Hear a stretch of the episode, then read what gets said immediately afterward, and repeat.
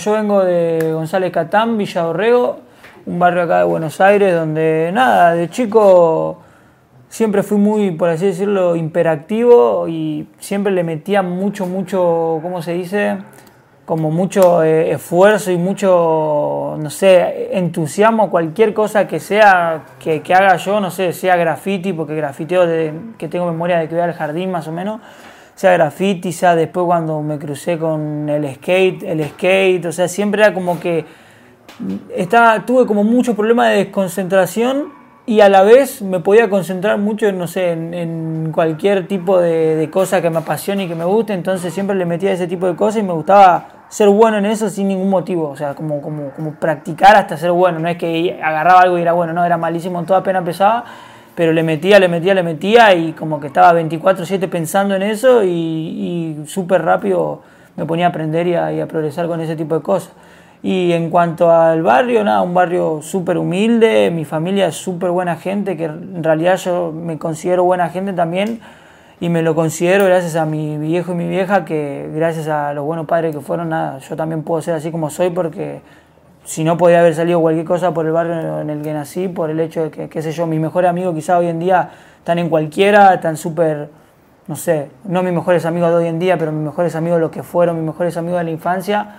eh, eh, o están súper perdidos en las drogas o qué sé yo, hasta presos, por así decirlo, y yo, qué sé yo, no, no agarré ese camino, pero ni de onda ni cerca, y me pude dedicar de lleno a lo que me gustaba siempre, por más que la economía no me lo ayude, así que nada, hoy por suerte estamos acá donde estamos y,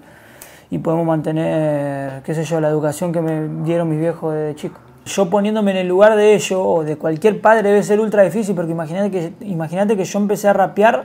y a salir de mi casa a viajar en Bondi, no sé, dos, tres horas de viaje para ir a una competencia cuando tenía 16 años. Entonces es como que a mis viejos les contaba entender porque imagínate que vos le decís, mira viejo, me voy a rapear a una plaza contra otro, eh, qué sé yo, por plata, ¿entendés? Y tu viejo como que dice, ¿qué, qué, qué, qué vas a hacer? ¿entendés? y no entienden nada, pero aún así ellos dijeron, bueno, si vos estás seguro de lo que haces, bien ahí, cuídate, obviamente me ponían mis restricciones y yo salía y, gracias a eso también pude, pude lograr lo que logré, porque obviamente a los 16 años vos sos un pibe y un pibito que todavía tus viejos te, te, te ponen sus restricciones, ¿entendés? Entonces nada, también a esa misma edad me, empecé a pegar y me empezaron a llamar a, no sé, a Rosario, a Santa Fe, a Salta, y me llamaba gente que no eran organizadores de eventos, eran pibitos igual que yo de mi edad que decían, bueno, vamos a pagar el pasaje y estos vienen igual, porque nosotros no cobramos ni plata. Entonces le decía a mi mamá, che, mirá, vieja, me voy a competir a Salta. ¿Cómo a Salta? Me decía, sí, me voy hasta allá porque surgió una competencia y bueno, mi vieja nunca me tiró la mala, me dijo, bueno, anda y bueno, yo iba allá y qué sé yo, quizá a veces dormía hasta en el piso de la casa del organizador para ir después al otro día a una plaza o a veces no dormía en ningún lado porque el organizador se fugaba, ¿entendés? O pasaban ese tipo de cosas que nada, está bueno porque son después parte de la experiencia que se pueden contar en este tipo de entrevistas que la pasamos nosotros y que ni en pedo la van a pasar ahora los que están viniendo ahora porque cada vez, como te digo, la industria va evolucionando más y esas cosas ya no pasan, pero, pero nada, una locura y algo, algo muy bueno. Eh, de parte de mi familia también que, que me hayan soltado tanto. Me presento, mi nombre es Lit, Lit, literalmente que sí, tengo ganas de volver a... La música llegó desde muy chico también, más que nada el rap, yo me considero rapero más que cualquier otra cosa. Desde muy chico, eh, no sé, yo tenía un amigo en el barrio que el hermano era súper rapero, o sea, se vestía ahí con pañuelo, caminaba hasta así por la calle, o sea, era como que nosotros lo veíamos y decía, ah, mirá, hasta lo cargábamos nosotros. Y hasta que después ese mismo pibe agarró y me dijo, mira, escuchate este tema, me mostró un tema de Eminem con 50 Cent. Yo agarré y me quedé re loco, fue como mi primer acercamiento, para así decirlo, hasta la música, porque qué sé yo, escuchaba lo que escuchaban mis viejos antes, no sé, rock y todo ese tipo de cosas. Pero eso fue como mi primer acercamiento que a mí me gustó y me encantó, me metí ahí al mundo del rap y como que ya siempre me gustó ser completo, o sea, abarcar todo, todos los tipos de ramas de, algo, ¿no? Entonces como que cuando me metí en el rap, al toque empecé a grafitear, empecé a, no sé, a, ir a la clase de popping, empecé a hacer todo, todo lo que conllevaba las ramas del hip hop y toda esa movida. Y me lo empecé a tomar en serio en realidad cuando conocí el freestyle, porque por así decirlo, yo conocí la música, pero como cualquier persona de nosotros conoció la música, o sea, de que, por así decirlo, adoptó esa cultura, ese tipo de música, empecé a escuchar todo eso, pero ni de cerca me imaginé hacerlo yo, o sea, yo escuchaba como, como escucha cualquier persona, hasta que una vez, estando en YouTube, me crucé un video de una batalla de freestyle que era en Jalabaluza, eh, me puse a ver a la gente que en ese tiempo yo ni sabía que existía el freestyle, pero me puse a ver ahí chicos rapeando en una plaza que, que se estaban, por así decirlo, haciendo, insultando, qué sé yo, haciendo competencia. Y vos cuando sos chico lo primero que te llama la atención es eso, entonces agarraba y medio que me quedé loco y dije, uh, esto está bueno, me gusta. Entonces me empecé a ver, me empecé a meter mucho más, me hice súper fan, estuve como dos años mirando videos, o sea, como un fan, o sea, no, no rapeaba, no hacía nada de eso hasta que de tanto mirar videos y de tanto meterme, como que me empezaron a salir rimas en mi cabeza sin yo intentarlo, entonces después empecé a rapear, a, practicar, a averiguar por las redes sociales en dónde se hacían los eventos estos de, freestyle. Y empecé a moverme, empecé a moverme solo porque mi barrio no tenía ningún ningún amigo que sea rapero ni que le interese, por así decirlo, esa movida. Tenía amigos que me segundeaban porque, mira, vamos a acompañarlo porque, qué sé yo, porque pintó pero no, no porque ellos sean raperos. Entonces me empecé a mover solo y, y nada, de a poquito fue, fui apareciendo en competencias, todo, y cuando me fui ahí, por así decirlo, haciendo un grupo de amigos, de amistades y de ranchada, en cada, eh, ¿cómo se, por así decirlo,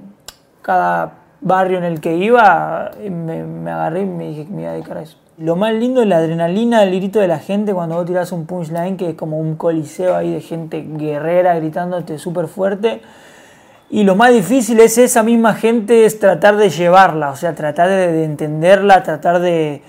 de, por así decirlo, sacarte los nervios encima, porque quizá mucha gente agarra y no quiere rapear porque dice, no, yo no puedo porque tengo muchos nervios, tengo muchos nervios y todos tuvimos muchos nervios y tenemos muchos nervios. Yo hasta el día de hoy, si voy a un lugar donde hay mucha gente, después de que no estoy en actividad, por ejemplo, ahora cuando termine la cuarentena y tenga un show, voy a estar súper, hasta temblando quizás de los nervios, ¿entendés? Y eso es algo súper normal y es parte de, lo bueno de, esto, ¿entendés? Entonces, como que nada, lo bueno es la gente y lo difícil es la gente, sería en conclusión.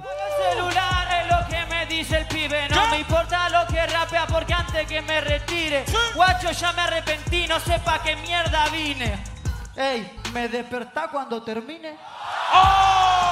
Y empiezo a hacer el trabajo todos los días cuando, por así decirlo, me di cuenta que podía vivir de esto y trabajar de esto. O sea, que fue un año después o un poquito menos de un año después de que yo empiece a rapear. Bueno, yo había empezado a rapear tipo sí o sí por pasión, o sea, en ese tiempo cuando yo empecé a rapear, por suerte también, y eh, algo que me da orgullo es que fuimos por así decirlo, los pioneros cuando todo esto empezó, cuando nadie cobraba un peso y cuando nadie sabía que podías ganar un peso haciendo esto. Entonces empezamos, eh, digo empezamos porque no es solo mi logro, ¿no? es de todo, toda la gente que vino conmigo, los que vinieron antes, los que vinieron eh, a la par y nada, empezamos experimentando solamente por pasión y por amor a, lo que era el freestyle, hasta que después se empezó a dar la viralidad gracias a la competencia esta del quinto escalón. Nos empezamos a ser conocidos, empezamos a tener una base de fans, empezamos a sacar música aparte de eso, empezamos a ver que también había entrada de plata para ayudar a nuestra familia y nada, como te digo, qué sé yo, quizás dejar, decirle a mi mamá que deje trabajar porque yo tenía el orgullo de, gracias a lo que a mí me gusta y lo que yo me había movido un montón de tiempo, poder eh, ayudarla a ella para que deje el trabajo y para que deje tanto de, lo que había hecho en su vida. Entonces, nada, devolverle un poco lo, de lo que me dio y ahí dije, listo, me voy a dedicar a esto full y, este es mi trabajo desde ahora. El primer momento en el que dije, como que me cayó ahí, eh, no sé, la, la, chispa que dije, no, no o sea, no, no podía creer lo que estaba viviendo fue cuando saqué mi segunda canción, que fue Apaga el celular, que saqué el tema y a los siete días, eh, bueno, en ese momento me dedicaba 100% al freestyle y no a la música. Había sacado ese tema más que nada por, por hobby, porque la gente me pedía una canción. Entonces, por mismo freestyle, yo estaba con Eco, nos fuimos a competir a España, que fue también la primera vez que habíamos que alguien de, de, de la camada de nosotros había cruzado el charco, fuimos nosotros dos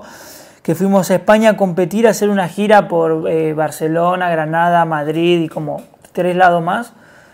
en donde nada, había salido hace siete días del tema y ahí el organizador me dijo, che, ¿quieren tocar su, su canción? Porque él también había sacado otra canción.